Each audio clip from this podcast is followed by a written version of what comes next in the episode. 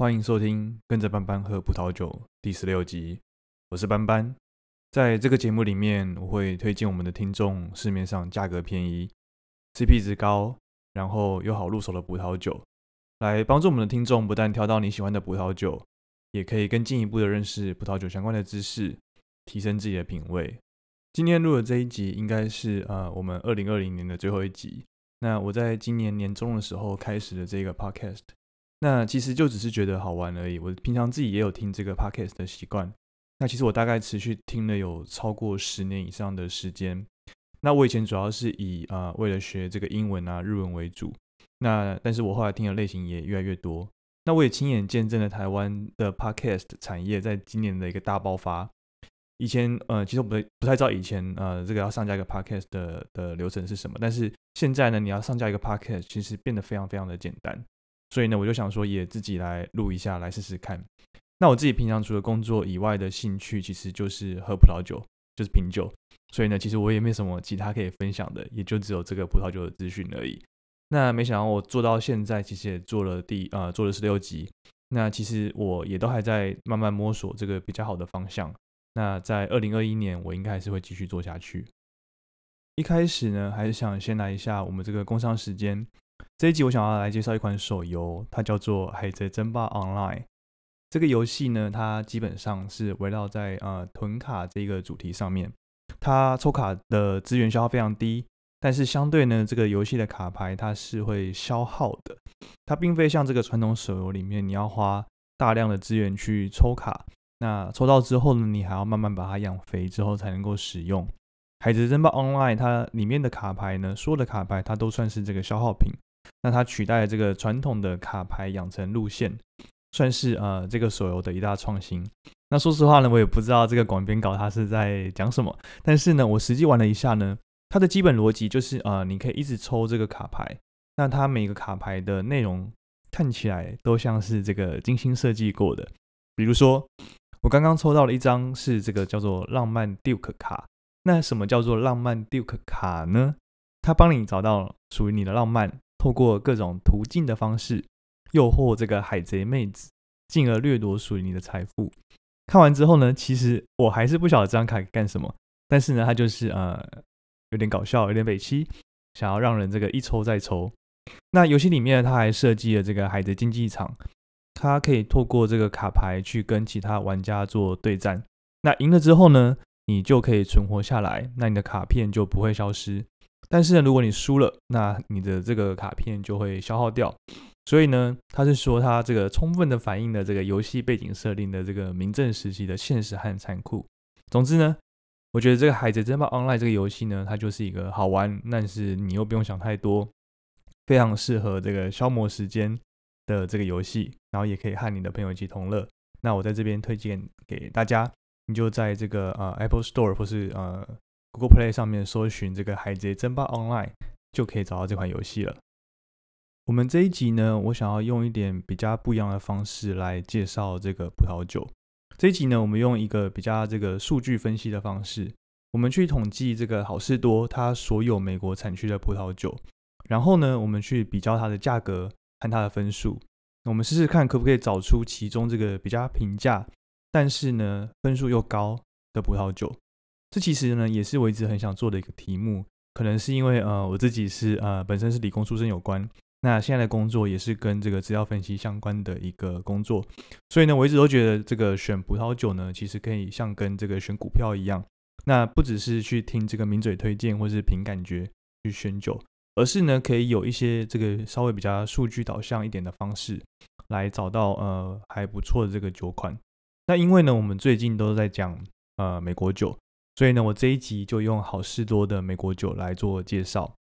那在分数的部分呢，我是采用这个 Vivino 的分数。Vivino 应该是现在世界上最齐全的这个葡萄酒资料库，上面呢有超过我我觉得它应该有超过一千万支的酒，和有超过四千两百万个使用者。那它的使用上其实很简单，你就透过这个扫酒标的方式，你就可以马上知道这个呃这支酒在它这个。呃，App 里面的使用者说的数人对于这支酒的评分的一个平均，还有呢，这个一般人的评价。那我选择这个 Vivino 的分数来作为我们的评分基准的原因呢，其实也是因为它是我觉得它是市面上现在唯一可以把所有的酒款都用同一个分数来做衡量的一套系统。当然，你可能会不同意这个上面评分的方式，但是我是我是觉得不用那么严肃。观察我自己身边周遭喝酒的朋友，或是呢你在这个大卖场的这个红酒架，你在前面站一下，你会发现呢，其实还是有不少人在买酒的使用。那买酒的时候，也都用这个 Vivino 来扫酒标，然后来看说我要不要去买这支酒。那我们呢，总共统计了三十八支，这个产区是美国的酒款。那当然不一定所有的酒款在每一间这个好事多的分店都可以买得到，所以呢，我们还是以这个好事多的内湖店为主，因为它算是这个比较大的店面，然后人潮比较多的这个好事多分店。那另外还有一个原因是因为呃，我自己住的离这个内湖店比较近，所以对我来说也比较方便。那我已经把这个资料库的连接放到这一集的这个资讯页面里面，或是呢，你也可以从这个文章的连接里面连过去。那如果你想要原始档案的话呢，你可以透过我们的 IG 或是 email 私讯告诉我。如果我们将这个所有的酒款呢，用 Vivino 的分数来排序的话，我们可以看到这个分数最高的是二零一六年杜亨酒庄的这个黑皮诺红酒，但是呢，它的价格其实也来到一八九九元，要将近一千九百块，所以其实呃算是价格蛮高的。它的酒标呢，看起来其实很不像这个美国酒，比较像是这个法国的酒标。那所有的这个美国产区的，在好事多里面，美国产区的酒款呢，统计起来，它的平均价格是七百二十九元，中位数呢是落在五百八十四元。所以呢，这代表有几支这个比较高价位的酒，它拉高了这个整体的平均。那如果我们统计一下，呃，各个价格区间的这个酒款的数目。我们可以发现，大部分呢还是集中在呃六百元以下的这个价位，有总共有二十一支，那它其实超过了一半。然后呢，这个最多支酒的价格呢，这个价格带是落在三百块到四百块之间，中间呢总共有九支。另外一个区间呢是出现在这个九百到一千元，在这个价格带呢就有六支酒。所以呢，这代表这个好事多，我觉得它的这个葡萄酒。的这个定价的策略，它是主攻两种消费者。第一种呢，是可以呃接受这个价格在五百元以下，那他可能是这个刚开始喝葡萄酒这个小资族，或是呢已经有这个喝酒的习惯，那可能每天都要开上一支葡萄酒，但是呢又不太想要伤啊不不太想要这种太伤荷包的的的人。另外一种呢，另外一种族群，他们主攻的消费者是。可以接受这个稍微比较高一点的价格，那可能是品质比较好，或是酒庄产区比较有名的这个葡萄酒，但是呢又不要超过一千元，因为超过一千元，他们可能会呃选择透过其他的葡萄酒量贩店啊，或是透过网络商店去做购买。不过呢，我还是要觉得还是要注意一下，呃，我们这次是只看美国产区的酒，那等之后我们统计所有的酒款之后呢，我们可以再回来验证一下。我刚刚说的这个假设是不是正确的？如果我们将这个所有的美国产区的酒款的 Vivino 的分数查出来，就可以去统计出他们这个分数的分布。平均的分数呢是三点八分。那我们也可以从上面这个分数的分布图看到，有十八支的分数是介于三点六八到三点九二分之间。那第二个分数的高峰呢是出现在三点九二到四点一六分，总共有十支酒。是落在这个区间，代表呢，大家对这个好事多的美国产区的葡萄酒评价都还算是蛮高的。那符合好事多的酒呢，它符合大众的这个口味和期待。不过呢，我们其实也还没有统计过这个其他的产区和其他的这个大卖场，所以呢，呃，目前还不确定这个分布算不算好。那我这个假设是不是算是正确的？那有比较才会有伤害，所以呢，之后呢，我们有更多的。资料的话呢，我们再来把各个不同的卖场一起来做一个比较。接下来呢，可能是我们这一集最重要的一张图。那我们如果将这个好事多每一支的这个美国酒，以它的价格和 Vivino 分数作为两个象限，把它画出来呢，就会变成我们的第三张图。那这张图呢，其实很容易去解读它。越往右边呢，代表这个价格越高；那越往上呢，则代表它的分数也越高。所以看到呢，就可以看到说，这个分数越高的酒，它通常价格也越贵。这听起来有点像废话，但是呢，我们画这张图的目的呢，其实就是希望可以找到这个价格比较低、比较便宜，但是呢分数也高的酒，或是说呢，在一个你可以接受的这个价格区间、一个价格带里面，那相对分数比较高的酒款。所以呢，我们就把这个价格带分成呃三个区间，一个是这个四百块以下，第二个是四百到七百元，最后呢是这个七百块以上的这三个区间。那所以我们就可以看到说，这个最右上方的那一只就会是刚刚说的这个分数最高，但是呢它也最贵，它要价要将近一千九百块钱。那那它是来自这个华盛顿州的这个杜亨酒庄二零一六年份的这支黑皮诺。那但是我自己觉得这个价格应该不会是我们大部分听众会想要购买的这个价格带，倒不是说嗯我们的听众买不起，而是呢我相信呃一样的价格你可能会选择去呃买其他的东西。那如果是这个葡萄酒的话呢，我想大家可以接受的价格应该都会落在这个一千块以内。那如果我们可以用四百块以下的价格来买到好喝又高分的酒的话呢，那应该会觉得非常的开心。所以呢，今天的第一支就要来介绍这个四百元以下，目前最推荐的这一支 Naughty Head 的这支这个老藤金分带。我们之前其实就有介绍过金分带这样的一个葡萄品种，它常常被这个加州人误认为是来自于当地的这个自产品种，不太需要费心的照顾，那就可以达到这个含糖量很高的这样的一个甜美的成熟度。那其他的品种的葡萄酒呢，比如说在波尔多。可能都需要加糖才可以达到这个百分之十三的这个酒精度，但是呢，加州的金分带很容易的，我们就可以酿出这个超过百分之十五的酒精度的红酒。因此呢，这个呃金分带金分 dale，它不论是在这个香气或口感上面，它都充满了这种丰腴啊，然后很肥美的这种呃果味。那如果要我比喻的话呢，我会觉得它很像这个漫威电影里面饰演这个黑寡妇的这个。史嘉丽·乔汉森，她很性感，然后又很丰腴，很可以代表一般人这个对于美国的审美观和这个刻板的印象。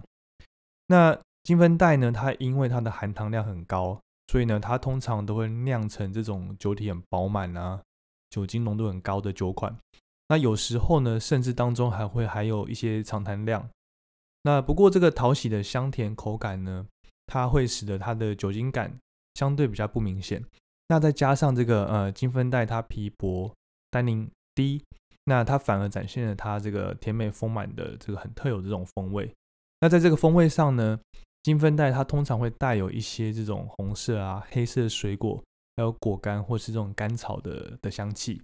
那呃，我们今天介绍的这一支呃 Naughty Head 的这个老藤金分带呢，它就带着这种呃暗紫的这种酒色，它的香气很复杂。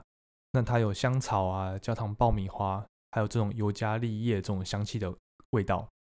它入口之后呢，你可以喝到这种黑莓啊、覆盆子、蜜饯还有这种果酱的这种口感。那它的酒体呢，它是中度酒体。那喝起来它有微辣的这种烤桶的香气，它是来自于它这种呃美国桶和法国橡木橡木桶并用所添加的的风味。那我觉得它喝起来很平衡滑顺。它的适中的酸度，还有一些些许的单宁，其实还蛮不错的。那这支酒呢，它在 Vino 上面是三点八分，价格呢是三百八十五块钱。重点是好事多呢，它现在折价九十块钱，折价九十元。在一月三号之前呢，等于说一瓶酒只需要两百九十五元，低于这个三百块以下。那我自己觉得是非常的划算，我就买了好几支，把它囤在家里面。四百元以下呢？另外一支我想要推荐的这个葡萄酒是这个 Minaj a t o 它二零一八年份的这一支呃红酒混酿。这支呢，它是由这个加州最常见的三种红葡萄，分别是 Zinfandel、Merlot 和 Cabernet Sauvignon 三种呃葡萄混酿而成的。那这样的做法呢，其实也呼应了它这个酒标上这个 Minaj a t o 在法文中三人行呃劈腿的意思。所以呢，这支酒呢，它用这种三种葡萄，它调和出相对很复杂、很多变的这种柔顺的口口感。那它，我自己觉得它也很好的展现出这种新鲜啊、成熟的水果果酱的这种风味。我是觉得它很适合搭配烧烤啊，或是鸡肉料理，所以呢，我非常推荐给大家。尤其是呢，它其实只要三百五十九块钱，三百五十九元呢，我觉得是很优惠的的的一个价格。它在 Vivino 上面呢也是三点八颗星。那我这两天在这个内湖的家乐福都还呃，所内湖的好事多也都还有看到这支酒。那喜欢的听众呢，我自己是觉得可以赶快去抢购。